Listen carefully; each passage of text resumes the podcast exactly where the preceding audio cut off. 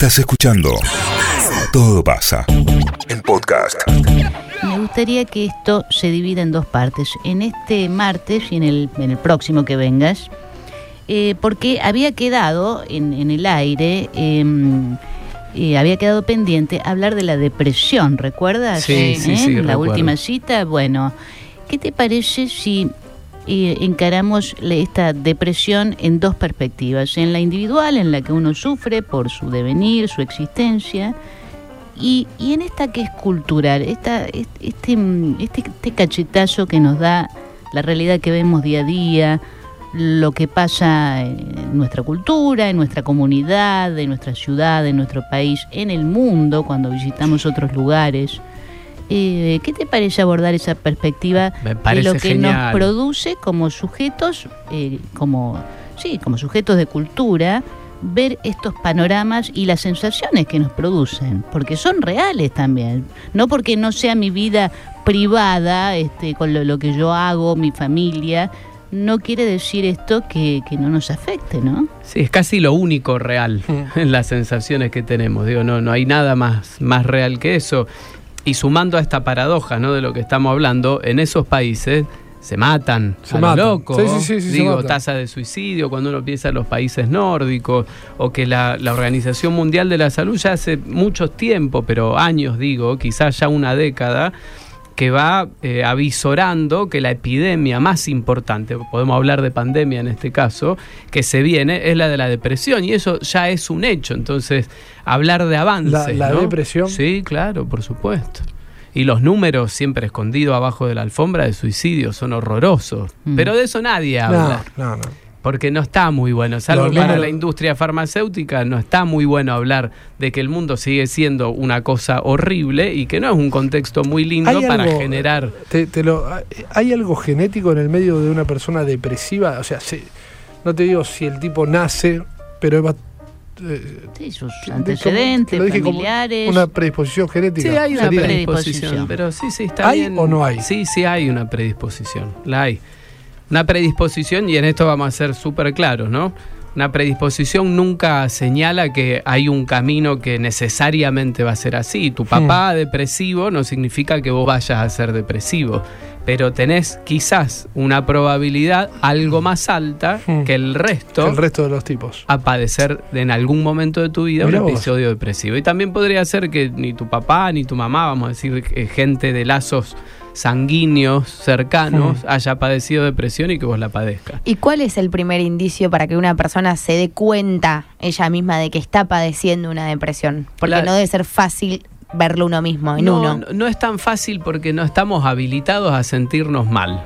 Eh, eh, ese podría ser como un Sí, poco el principio. sentirte mal es como una cosa No podés, la máquina no, no, no- puede no- parar. la máquina no te lo permite. No, no, no se puede parar. Vos tenés que sentirte bien, vos tenés que estar bien, tenés que estar sonriente, tenés que estar este, siempre impecable. Eh, Eh, la máquina funciona. agradecido incluso. Agradecido eh, y demás. Eso es lo que dibuja la- las depresiones 2022, que son depresiones muy diferentes de aquellas del libro que exacto. nosotros leíamos, ¿no? Que era el tipo que estaba en cama y que no podía para salir mí- de la cama y que la- no laburaba. claro, para mí la- eh, esa es la, la de- lo primero que vamos a decir depresión es un tipo en la cama.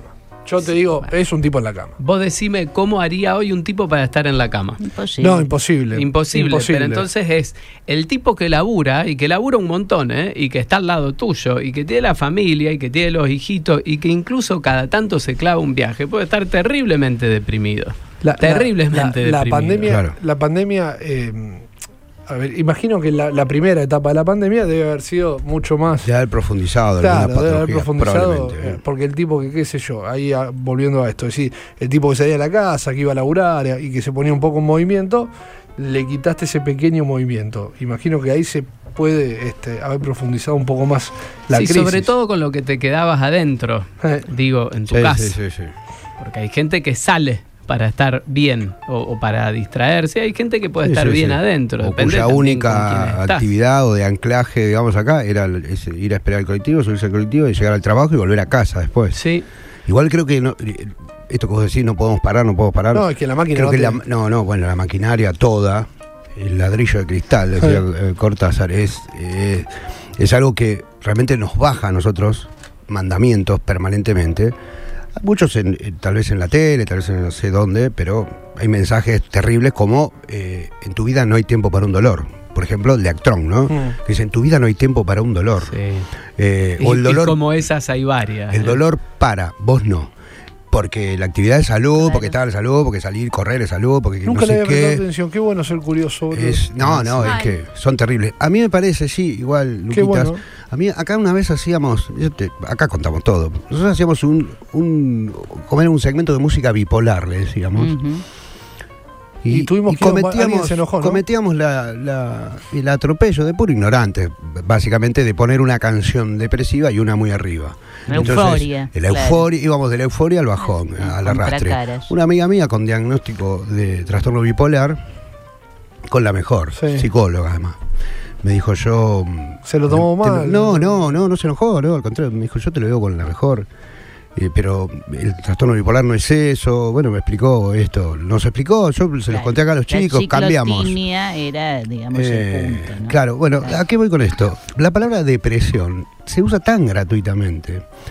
Al mismo tiempo que se la usa de modo gratuito, se le pone una carga, eh, un peso específico fuerte, como diciendo, no, este es un depresivo, no, usamos- un depre, esto es muy depre, aquello lo- es muy depre, para lo los- usamos con los una economistas liviandad. la usan para el mercado, Bueno, para el bueno, dólar. Sí, sí, sí. Lo que pasa es Eh, que también aplica, es la depresión clínica específicamente, pero también hay depresiones del terreno en, Claro. en una, ge- en una geografía. Ti- Tiene distintas acepciones, yo no me voy a poner en, en el perfil más técnico de todos, ¿no? Pero sí siempre valorar que cuando uno habla de depresión no, no es una joda, por empezar, claro, muy claro. por empezar, no es una joda. Y segundo, y, y quizás si puedo llegar a decir algo que tenga algún valor va acá, nadie elige estar deprimido. Entonces, en ese empuje que tantas veces hace la familia, el tipo que labura al lado tuyo, "Bueno, vos ponele, vos Porque, ponele. digamos, porque hay, como- hay una cosa de simplificar de que yo, yo fumaba, ¿no? Y al fumador también. Deja de ¿viste? fumar, Se le sí. simplifica y se dice, ah, boludo, deja de fumar, te- tirá el atado y deja de fumar. Pará, boludo, no es tan fácil, es una No, cagada, claro, es una adicción, es una mierda. No, Eso, eso. no, O sea, eh, deja de simplificar la vida del otro. Nosotros, en general, digo, no, estamos hablando de generalidad. Es como que siempre tratamos de simplificarle la vida al otro. Sí, a veces desde la buena voluntad, pero también bueno, sin de- saber, de la buena onda. sin saber. Pero un tipo de decís, salí de la cama, vamos, dale. Esa voluntad. Sigue es- este diseño de inercia perniciosa en el que en la que vivimos, ¿no? De- del seguir adelante y todo va a salir bien y vos podés. Bueno, esa, Eh, esa, pero esa. hacelo, planteatelo, poné un límite, haz- hacelo. haz- y- Es que ahí hay como un montón de atropellos. ¿no? El, el primero es poner voluntad. Yo lo primero que diría, si lo pudiera poner en palabras, es que la voluntad es lo primero que se afecta ahí, ¿no? Es más o menos como a un tipo que esté Hmm. quebrado, fractura, eh, expuesta, tibia y peroné, le diga, dale, salí a correr, vos podés. La gran diferencia es que vos me vas a ver los huesos rotos, me los vas a ver en una radiografía y no me vas a decir nada, me vas a ayudar. Al tipo depresivo no, porque la voluntad no se puede mirar. Entonces se supone que tiene que ser algo que vos puedas modificar. Eso es un atropello No, no. terrible, porque no se puede modificar, no hay algo que pueda doblar la persona que esté padeciendo esa Sí. depresión de manera inmediata, como decir, ah, no, no me había dado No. cuenta, qué boludo que soy, claro, voy a poner voluntad Escuchá, y listo, claro, ya, claro. hay, un montón, hay un montón de mensajes. Este son, es- eh, a ver, el tema lo, lo tratamos con Luquita porque el tipo es psiquiatra iba a preguntarle de todo sobre la depresión. Porque uno, yo tengo esa imagen todavía. Digo, bueno, el tipo depresivo está en la cama. Absoluto. Hombre, No varón depresivo en la cama en una plaza. Sí, sí, sí. Hasta cuestionamientos. Ya no. Ah, Che, ¿entendés? este Bueno, no ya no. estaba deprimido, ¿qué hace? Claro. Estar Matándose Pero de si está risa. laburando, ¿cómo va a Claro, estar deprimido? Claro. No, ya está- no, eh, ya pero no. claro. Sí, está- sí, está- sí. Muchas veces en la depresión hay un, hay un recuento de cosas que tenés. Pero mira, tenés trabajo, tenés un, go- tenés Claro. un auto, como si todo eso. Otro atropello. Bueno, porque pero- se supone que vos no tenés derecho a sentirte Pero mal. claro, si mirá. tenés todo eso. Encima, o sea, te cargan con la culpa de no poder estar agradecido de que tenés una familia. Y tenés salud, cuando vos en realidad tendrías que decir, bueno, no sé si tengo salud, porque esto tiene que ver con salud. con claro. todo lo que tenés eh, y no sos feliz. Les leo unos mensajitos porque Dale, hay un montón, María. de, mensa- un montón de mensajes. ¿eh? Un hermano de mi papá dice se suicidó por haber tenido esquizofrenia. Mi papá tuvo un intento de suicidio, de suicidio. Yo rocé la depresión, dice, pero lo traté a tiempo. Y mi prima es muy depresiva, depresiva, dice, algo genético tiene que haber. Mi papá intentó un suicidio por depresión. Algunos mensajes, ¿eh? espera. Uf. Eh, tengo a mi hermanita de 33 años, está depresiva y vive con sus hijos y su marido. Tenemos una hermana fallecida hace 10 años y de vez en cuando se cae. Y consume pastillas y al ver que, le- que no le hace efecto, las consume con alcohol. Eh, desde que Siente que desde que falleció nuestra hermana está como en pausa ella. ¿eh? Dice, Eh. no, hay, no hay nada que, que la divierta. Dice.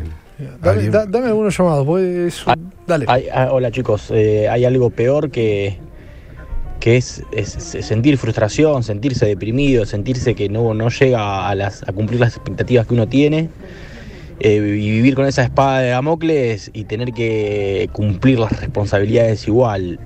Es terrible. Sí, es terrible. Hay un filósofo surcoreano, probablemente el más conocido hoy, que se llama Byung-Chul Han, habla de este, de este peligro que está sembrado del vos podés, porque se dice y se supone que vos siempre podés, vos tenés que poder. Es, es un imperativo. Sí, no, no- entonces no hay una lógica que hay gente que no puede. Sí, que hay claro, tipos que no, no ¿no? están. No Mira, viven justamente en que si alguien a mí me ¿no? dice que no me puedo deprimir porque soy joven. Sí. ¿por- qué? Claro, no, esto, esto hay una chica que dice, gracias por hablar de esto, siento que muy pocas personas pueden entender. Eh, dicen que soy joven porque no me puedo deprimir porque soy joven. Y no. ¿Qué, qué argumento tan Y no porque el, el, vulgar. sos joven, el argumento si sos es. linda, el si argumento- tenés buen trabajo, Claro. si tenés hijos, hay un montón de elementos que en general son bien Pero- valorados por ese otro que está del otro lado que suponen que vos no te podrías deprimir. Pero escucha, el, el, son eslogans. el argumento de la juventud. Just do it. El, Claro. son- son el argumento de la juventud se usa para cualquier cosa. Eh, entre No podés estar cansado, no podés estar Ah, no, estresado, podés- no podés estar no podés estar triste. estresado, no podés estar triste, no podés estar mal, no podés este, sentirte como el orto, no podés estar depresivo, porque, porque sos joven, porque mirá, tenés 18 años. Pará, ¿qué importa que tenga 18 años? Porque siempre, y volvemos un poco al principio, siempre parece que tenemos argumentos para contrarrestar el malestar del otro, Mm. en vez de validarlo en el momento que lo escuchamos. Yo decía al principio, al pasar, no hay nada más real que lo que uno siente. Yo te digo que me siento mal, me siento mal. No necesito tus argumentos para decirme, Necesito tu Lucas, sentite tu bien. aprobación para sentirme mal. Claro, ni, ni, claro na- nadie me tiene Claro. que sellar el carnet. Ya, igual Yo si no me de- siento bien. Pero si vos hoy viene, viene Raspal y dice, estoy para atrás, ¿viste? Si ya si tenemos el psiquiatra para ¿Y atrás. cómo no voy a estar La para puta atrás? madre, digo. Pero cómo, y acá volvemos, ¿no? Y vamos por el otro costado. ¿Cómo va a estar mal vos también. psiquiatra? ¿Cómo, Claro. ¿Cómo podés? A veces, ¿Cómo estás ¿no? más vos si sos psiquiatra, boludo? Qué difícil que es estar bien cuando abrís los ojos. Lo que pasa es que Pero todo... nos muestra su cuchillo de palo, por favor, adelante. No, es que todo lo hago yo, mi mecanismo de defensa preferido. Preferido ¿Cuál por es excelencia es la negación. Ah, la encanta. negación, que yo, Yo- la, yo la disfrazo de optimismo. voy por ahí. Entonces me siento optimista y, y voy mirando el, el perfil lindo de la vida, que lo hago, pero cuando empezás a mirar agudo, cuando empezás a mirar eso otro, no tengo tantos lugares de donde agarrarme, no en mi vida personal. ¿eh? Yo no tengo nada que quejarme de mi vida personal, o algunas cosas sí, pero realmente no, no me hacen mella. Pero cuando mirás un poco al costado, loco, es difícil sentirse bien en un planeta que está así. Esto que vuelvo entonces a por qué me sentía yo bien y de repente me empecé a sentir raro. Vos me decís que hay cuatro tipas atrás de una vidriera, De mirá una la vidriera, palabra, bailando. detrás de una Sí, no vidriera, bailando, ¿para qué? Yo digo, No eso es horrible, porque yo podría entenderlo, no justificarlo, entenderlo hace 50 años atrás o en un país que vos lo veis y decís, esto está destrozado por donde vos lo No, no, mires, no. y lo entiendo en el contexto, pero si me decís que al lado tenés... El hueco del primer mundo es ese. Está bien, pero pará, pará, yo eh, entiendo la consternación, va, la consternación, mejor dicho, la, en general lo que nos sorprende es que todo sigue igual, ¿no? Todo sigue igual. Pero esa vidriera, sacala de ahí, de esas calles de Ámsterdam, no es la vidriera, no es el mismo vidrio que vos tenés en el teléfono muchas veces, es la misma vidriera. Sí, sí. Que está, en lugar de estar en un, en Ámsterdam, la llevas con el, la llevas en el hay, bolsillo. hay lugares Es donde el vidriera. contraste Tienes hace razón, que ¿eh? se vean mejor las cosas, ¿no? Porque yo si pongo un color gris sobre el blanco lo veo, pero cuando vos tenés sí, ese- sí, esas sí. cosas que contrastan tanto, vos decís, ahí no lo pu- me cuesta.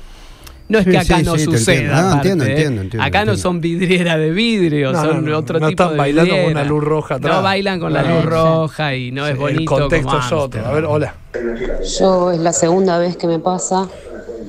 Estoy bastante, no sé si llamarlo depresión, pero estoy con, bueno, con tratamiento psiquiátrico y psicológico. He ido a biodecodificador, de todo.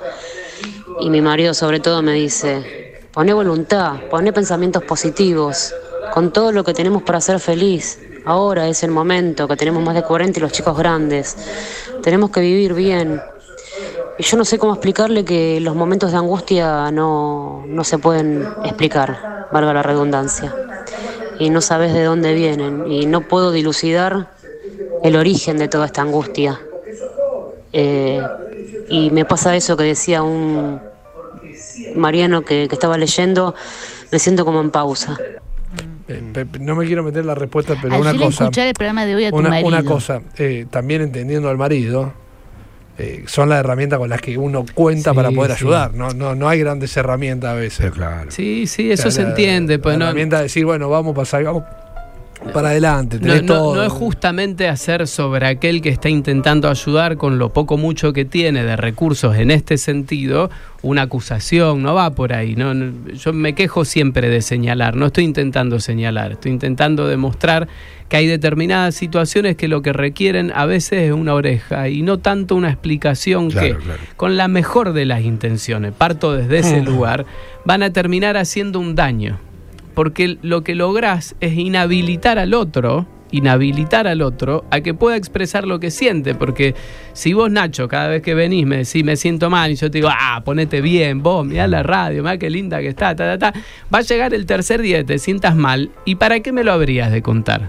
Si yo en vez de escucharte sí, sí. te voy a decir, ponete bien, no me lo contás más. Text- sí, eh, señor. Luquita, textuales palabras, esto voy a contar eh, personal, pero Sí. cuando estaba mi viejo enfermo, antes de fallecer, yo lo, hablaba con Lucas y yo le decía que, que yo le tajaba todos los penales, ¿no? A mi viejo, porque mi viejo me decía, cuida a tu vieja, ¿viste? Pensando él en la peor. Y yo decía, pero no, papá, la vas a cuidar vos, la vas a cuidar.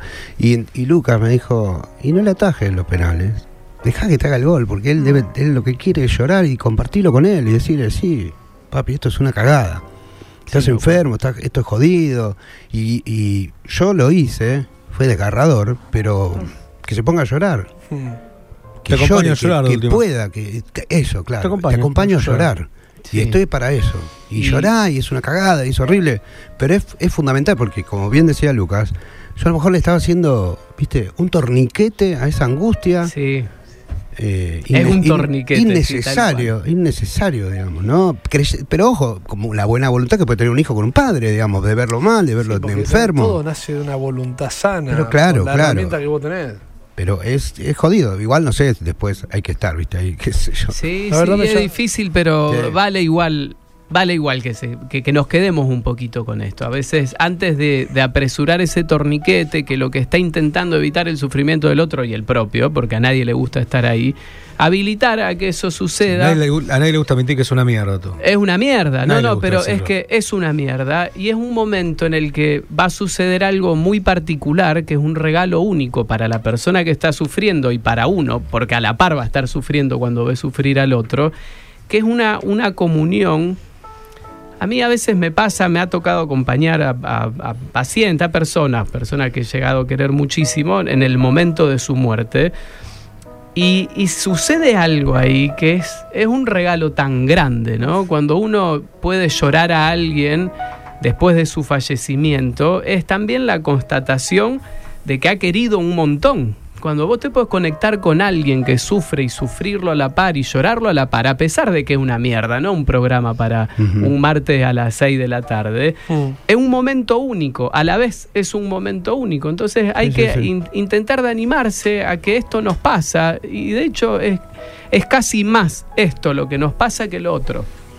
Entonces cada tanto, al, cada tanto al menos, un poquito de esto, cuando el que está al lado Sí, necesita porque soltar la, esto. la idea no, no, no es charlar de esto de una manera. No, no es una invitación a deprimirse, Claro, no, no, no, no es es una la- oda a, No, claro como que el no, carajo. claro que un rato del tema. Que Pero nunca- lo que hay acá es, en- sobre todo en el teléfono, en el WhatsApp de la Sí, radio, sí. son corazones abiertos. ¿eh? Dame- Todo- todo dame- Por acá dice, abiertos. antes del llamado estelar, dice, yo estoy pasando por esto y la estoy pasando muy mal. Gracias por esto. La gente no entiende. Me derivaron a un psiquiatra y me da terror ir. Sa- ¿Sabés por Mm. qué te, te metí en el tema? Eh, porque eh, este laburo tiene una cosa que está buena, que, que siempre, viste, eh, en los mensajes dicen, nos ayuda, eh, me, me, me- alegras el día y esa cosa que me parece fantástico, porque nosotros la verdad es que tratamos de hacer eso, de, de llevar alegría. A veces mejor, a veces peor, con el contexto en el que vivimos. Y respetuosamente. Y respetuosamente, siempre, siempre respetuosamente. Te diría que la misión del programa siempre es, desde el respeto, uno va construyendo, haciendo este, todo lo que puede. Entonces, cuando uno se mete a la casa de alguien, al auto de alguien o en la vida de alguien, eh, yo eh, nos metemos alegremente, como te, te- te repito, con, con- pero con respeto. Y en esta alegría eh, muchas veces se esconden y, tipo que dicen, me, cam- me cambia, la, cambia la vida el programa, me cambia la vida la radio. Y es muy heavy escuchar eso, porque Sí. eh, vos terminás siendo la compañía de tal vez y le está pasando como el orto, boludo, como el orto, ¿me entendés? Y poner este tema, River, a veces me parece hasta honesto por el- la forma en que vivimos nosotros.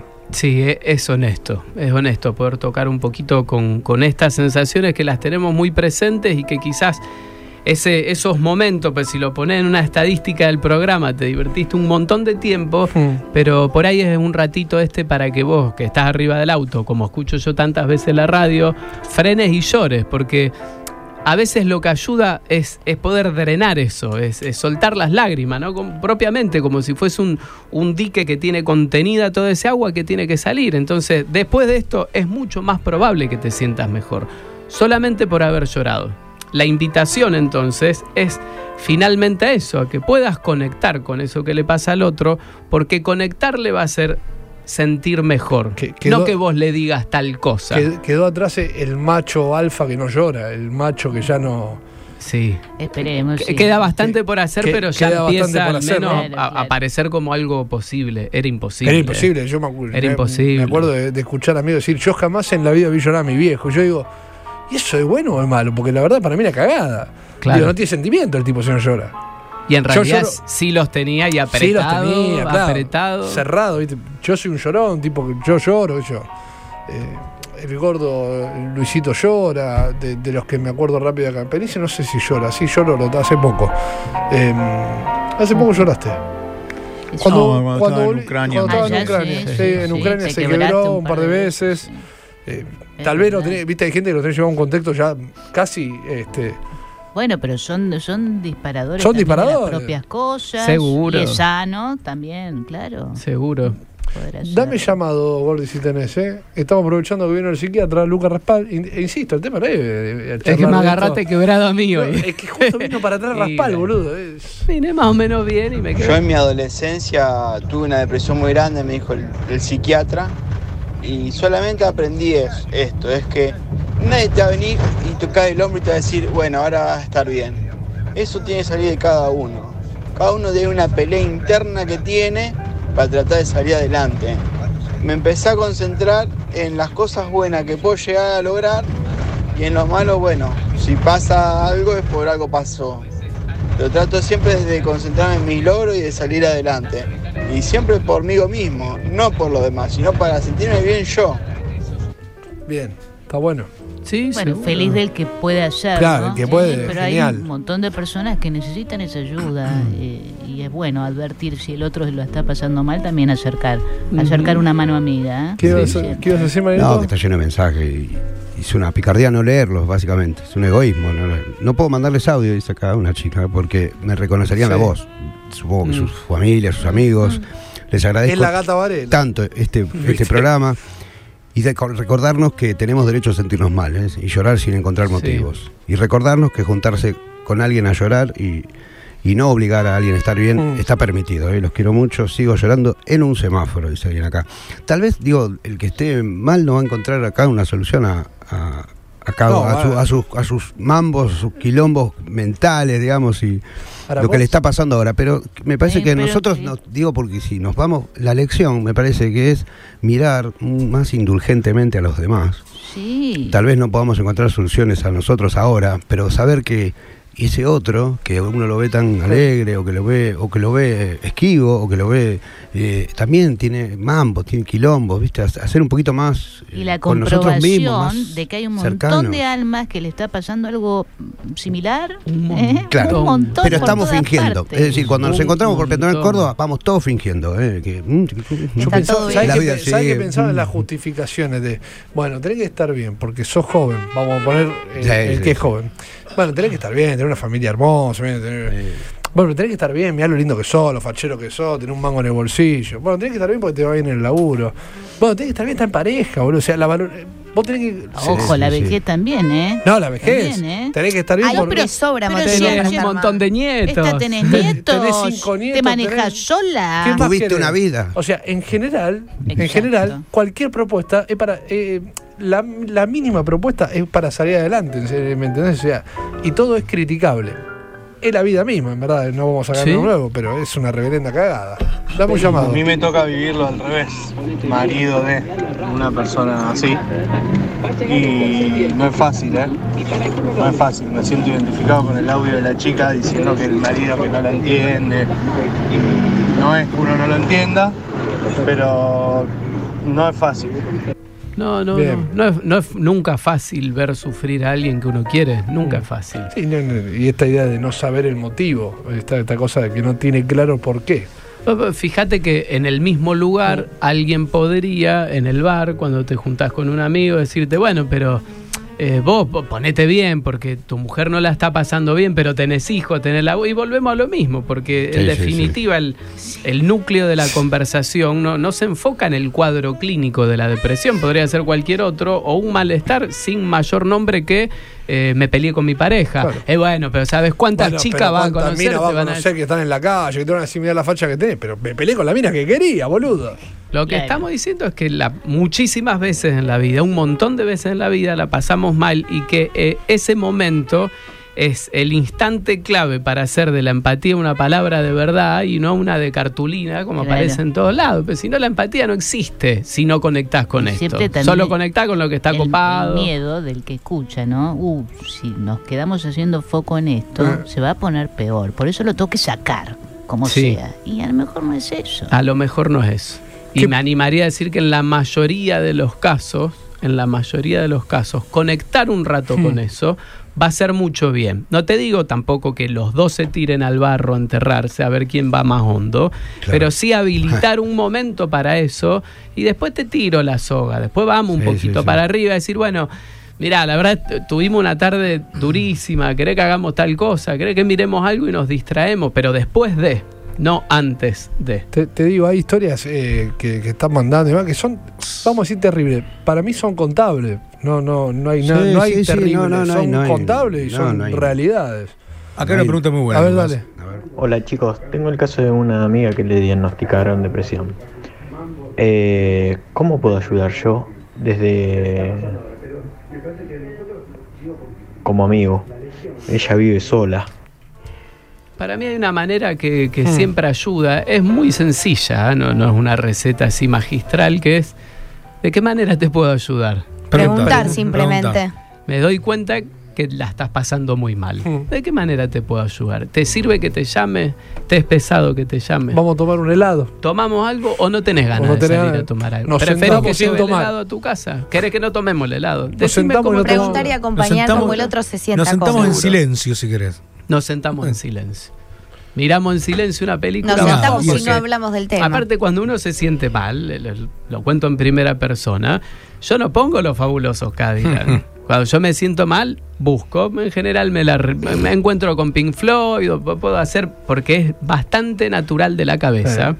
Después no- nos tocaría en la segunda dimensión esto, Nancy, ¿no? Cuando uno se entristece, ya no estoy hablando de, de entidades clínicas, la tristeza como emoción que aparece regularmente todos los días, lo que hace es volcarte hacia adentro, ¿no? Si uno, si uno mira la tristeza, la, la tristeza apaga y orienta los sentidos hacia adentro, porque ese es el momento en el que uno busca, distinto de la alegría, la euforia, en que la atención se dispersa afuera, busca elementos la- para la- contactar en el mundo, vuelca hacia La, adentro. la tristeza es eh, similar a las definiciones de depresión. No podés estar triste con la vida que tenés. ¿entendés? Claro, está es lo ¿Cómo vas a estar para atrás? O No, te dicen, ¿y vos por qué motivo estás triste? Pensando que claro, no, no conoces no la solo- vida del otro. claro. No solo No estar conocés triste. que porque sufre. Acá hay alguien que dice, ¿y vos de qué te quejas? Esa, que esa, esa porque ni siquiera de estar triste, ella de qué- ¿y vos de qué te quejas? Dice alguien que lo escucha muy recurrentemente.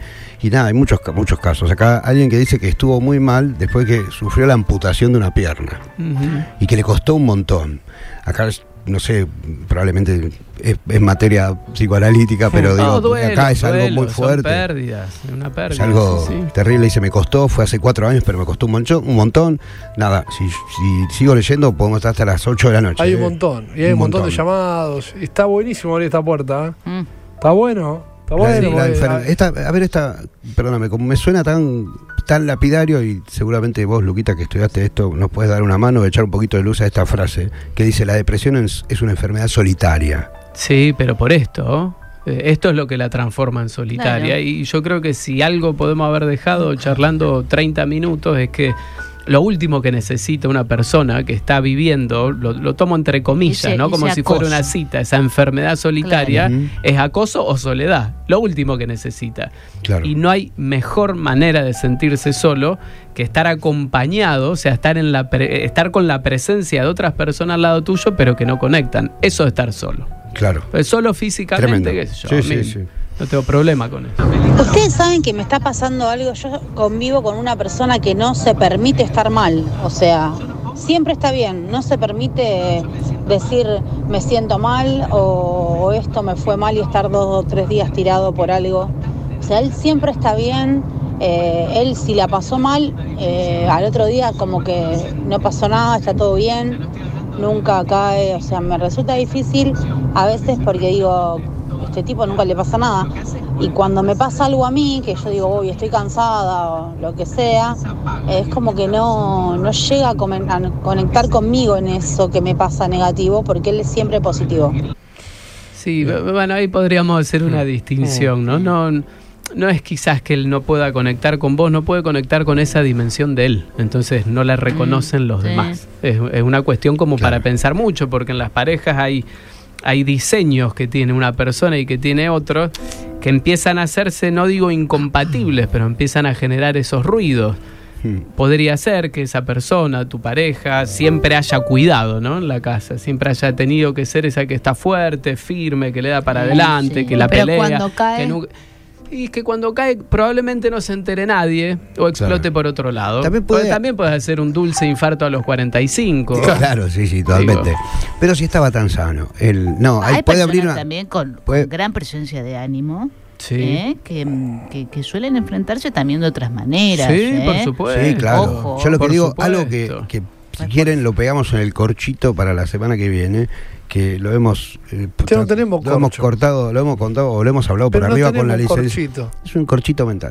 Ah, bueno. pongamos en el Corchito corchito. Salud, ¿eh? porque yo- que es la tiranía de la euforia, ¿viste? La, tina- la tiranía de, de la alegría, la tiranía de la actividad, la tiranía del estoy óptima, estoy bien, estoy, Estoy todo el tiempo bien. estoy- ¿viste? Eso, no digo que sea el caso de esto, yo me disparó eso, porque no sé si es la antidepresión o si se dan la vuelta y se muerden la cola entre sí, la depresión Sí, y no la no sé tiranía si el la- flanderismo. El flanderismo, No claro. sé si hay un influencer eh, depresivo, ponele. Y pero su influencia no sería muy No, no, No, pero no, no. creo no, que la seguiría pero pará, montón de pero no, sí, por ejemplo, hay un montón que cuentan que están medicados todo el Bueno, tiempo. Los hemos estuvieron de moda. Está bien, pero bueno, los hemos Sí, estuvieron de moda. También, también. Pero Bueno, este, hay Tenemos un demotivador acá profesional. el Dark, por ejemplo, bueno, hay un Sí, montón claro. de, de- de movimientos culturales que justamente es, es una Mira, añoranza. te- hay una cuenta te digo algo, eh, de- hay un montón de mensajes que, insisto, pueden ser terribles, fuertes, pero están buenos para escucharlo, están buenos para, para saber historia. pero sí, somos adultos. Hola. chicos. Yo llegué tarde con la ayuda para mi amigo, me abandonó y me lo reprocho todos los días. Dale, un abrazo, gracias viejo. Este, Bueno, el profesional. No, no, sí. Ese me la largaste, profesional. me tiraste la Y- pelota. Ah, yo lo lamento mucho. No, no, no, uno no se puede culpar en eso. No, para nada. Yo entiendo que lo lamentes y, Claro. y lo lamentaría yo de la misma Sí, manera. yo Y como profesional a nosotros nos pasa, nos pasa. No, no, no. Y, y no hay una manera a veces de encontrarle la, el engranaje justo, la palabra justa, y decir, pero ¿cómo? Y hay veces que no se puede, porque si no hay, habría como un furor curandis de todas las cosas. Y no, lo que siempre se puede, y más que se puede, lo que siempre debería ser un, un deber, valga la redundancia, es empatizar. No es tan difícil, Sí. o por ahí sí lo sea, pero bueno, si es Bueno, difícil, hagamos el esfuerzo. ¿no? Intentarlo. Sí. Pedir consejo también. Che, vos sabés que tengo un amigo que ¿Qué está puedo en esta- hacer? que a vos te pasó algo parecido, contame cómo lo puedo ayudar. ¿Por qué no? Conectarse Eh, con otros. ah, bueno, no es un influencer, Mm. pero hay, hay un canal de YouTube que tiene 6 millones de suscriptores y que habla de videojuegos, básicamente. Y hay un pibe que se llama Borja Pavón. Borja Pavón, así como suena. Si lo buscan, es el tipo que hace el humor. En el, entre el equipo de gente que habla de videojuegos, qué sé yo, y él siempre hace el humor. Son videos editados muy graciosos, muy divertidos, son geniales. Y un, el- después de, te estoy hablando de un canal de YouTube que tiene 10 años. Como a los 10 años de estar sobreviviendo el, el- el canal, hace un video el tipo este contando que la depresión que lleva hace 10 años. Mirá. Y arranca como si fuera un, un capítulo más y, y para la bocha. Se los recomiendo si lo quieren buscar. Se llama Videojuegos y Ansiedad, un viaje personal. Dura 11 minutos, donde el tipo cuenta que él, así como lo ven, divertido, humor, qué sé yo, porque todo el tiempo es. bla, bla, bla, bla, y él, mira cómo baja, el payaso triste, digamos, de alguna manera, Sí. ¿no? Garrick. Eh, pero digo, no es un influencer, pero hay gente en redes que por ahí siente esa intimidad de Te- decirlo. Te, te decía influencer porque Eh. Sí, sí, sí. en general las redes sociales Toda alegría y lo mejor, mostrar lo Todo mejor de vos. Pero claro, alegría Siempre mostrar lo mejor de Es tu me- mejor perfil de Tu cara y tu mejor perfil claro. emocional y tu mejor perfil anímico. y te- Sí, la mejor foto, sí, habría, que, habría que hacer el Instagram real. Eh, Acá dice alguien- La real life. eso. Qué lindo. Acá dice alguien peleo todos los días con una adicción. Me abro a no estar solo. Los vínculos son todo lo que está bien. Para estar bien o mal. La soledad interna abre la posibilidad a todo tipo de imaginación. La adicción me genera esa euforia para seguir, aún sabiendo que me rompe todo por dentro. Bueno, este, la idea era, no sé eh, por qué charlamos de esto, pero vos me contaste tu historia en Porque Amsterdam. no, la eh, realidad Los vínculos, dijo, los vínculos son todo lo que está bien. Los ¿eh? vínculos son todo lo que está bien. Lo Y ahí le, Ahí va. le- le ponemos estos matices. Los vínculos, Sí, en sí, tanto sí. sean Escuchá, vínculos lo seguros. tenemos que obligar a. Montenegro ahora a laburar eh, después de, de hora porque me preguntan si la pueden volver a escuchar. Sí, Sí. sí. Montenegro, un hago- Esto tiene Esto-. Esto, va a ser convertido en podcast por Sí. Mariano Montenegro. Más, en este momento estamos en un podcast. Eh, estamos en un podcast. Estamos en un podcast. Eh, Eh, y podcast de la escuchás vida. a Luquita Raspal hablando de este tema, que está buenísimo hablarlo, porque no sé por qué hay tanto terror a decir ciertas palabras o a decir siempre tienen que estar bien. Dejar romper los Claro, huevos con eso, sí. que siempre tienen que estar bien flaco. Déjame así. Tampoco es para tanto. No te asustes, no es para tanto. Pero hasta el lunes no me hables. No ¿eh? Claro. No, que te iba a decir que me pasa que vino Nachito de Europa y nos deprimió a todos nosotros. acá. No, no, boludo. A todos. No, Sí, nos está- pegó una depresión No, de- de- estábamos hablando con Lucas del contraste de eh, la movilidad de los holandeses, que prácticamente no tienen un caño de escape, pero hace tres cuadras y barrio- el- la zona roja está cada vez más amplificada con prostitución en la vidriera. Entonces, eso te dice, bueno, el mundo está sigue siendo tan malo en alguna cuestión y tan feo y tan atrasado, por más que avancen otras cosas. Más o menos eso sería la- el inicio. Más de o la- menos, está bien la, la- charla, la sinopsis, el disparador. Bueno, pero nos queda la dimensión individual que va a ser para la próxima. La próxima. Sí, más sí, social, cultural. Capaz podamos hablar un poco y sacarle ese- esa cosa de, de mito, de tabú, de prejuicio que tiene la, la psiquiatría, digo, como, como lugar donde uno puede ir a buscar quizás alguna ayuda en algún caso en que fuera necesario. Qué bien, ¿eh? Qué grosso. ¿Cómo? Qué bien. Es lo único ¿Quién? que tenés para Muy decir. bien, bien. muy bien. ¿Este Pero pibe? Sí. El periodista está No, pero que- habilitando. Pero está qué bien a qué, se re- a qué te referís. Qué bien, Raspal. Lo que No, contó. número uno. Muy bien. Pero es muy pobre. eh, No, no, no es muy Bueno, está pobre. bien. Dice, qué bien Raspal. Es el, el cierre Es un montón. más esperado. Y por ahí uno espera un cierre un poco más potente. No. ¿me Es un Ahí lo tenés. Ahí lo tenés. Repetilo. Y estuve escuchando todo el tiempo. Sí. Bien. Qué bien. Repetilo. Qué bien. Raspal. Raspal. Bien, no, yo para que quede bien, bien en el bien. podcast. No, Raspal. Raspal. Bien, eh, gracias Luquita por venir. ¿eh? Gracias, Gracias, querido. gracias. Me, estuve próxima. faltando un poquito pero porque venía con Tranqui. cosas. No pasa nada. Tranqui. Pero no falta nada. con aviso, Lucas. No, no, Con aviso, siempre, con aviso. eso. es responsable No puedo- el tipo, boludo. Sí, sí. Es irresponsable. Yo, te vengo- yo voy a vender música sobre el final. Vos sabés que Chopin era un depresivo. Y además de ser un depresivo, era un romántico. Un romántico en el sentido no del amor y esto, sino que era un romántico. Y él inaugura la, la, corrien- la mu- la música clásica romántica, digamos, con el- digamos, pegada al romanticismo. Y él decía que la única música que le sacaba de la depresión era el vals. De todas las que había. Y que el vals había creado para levantar el ánimo, nada más. Y él escribe un vals que se llama el vals del minuto, pero que dura dos minutos. ¿eh? Porque él lo que quiere es que en tu cabeza quede de un minuto. Y vamos a terminar con esto, que es instrumental, si quieren, Hermoso. una belleza, Uf. de Chopin. ¿Vos Para miraste, levantar un... vos miraste can- eh, Canción Inolvidable?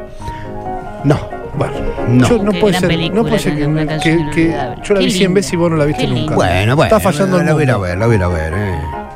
Mira ¿Te canción parece? inolvidable. Vamos bailando un vals. Dale. Sí. Eh, Luquita, sos un crack. Gracias. Gracias. Casi las 6 de la tarde. Déjalo, Mariano. Todo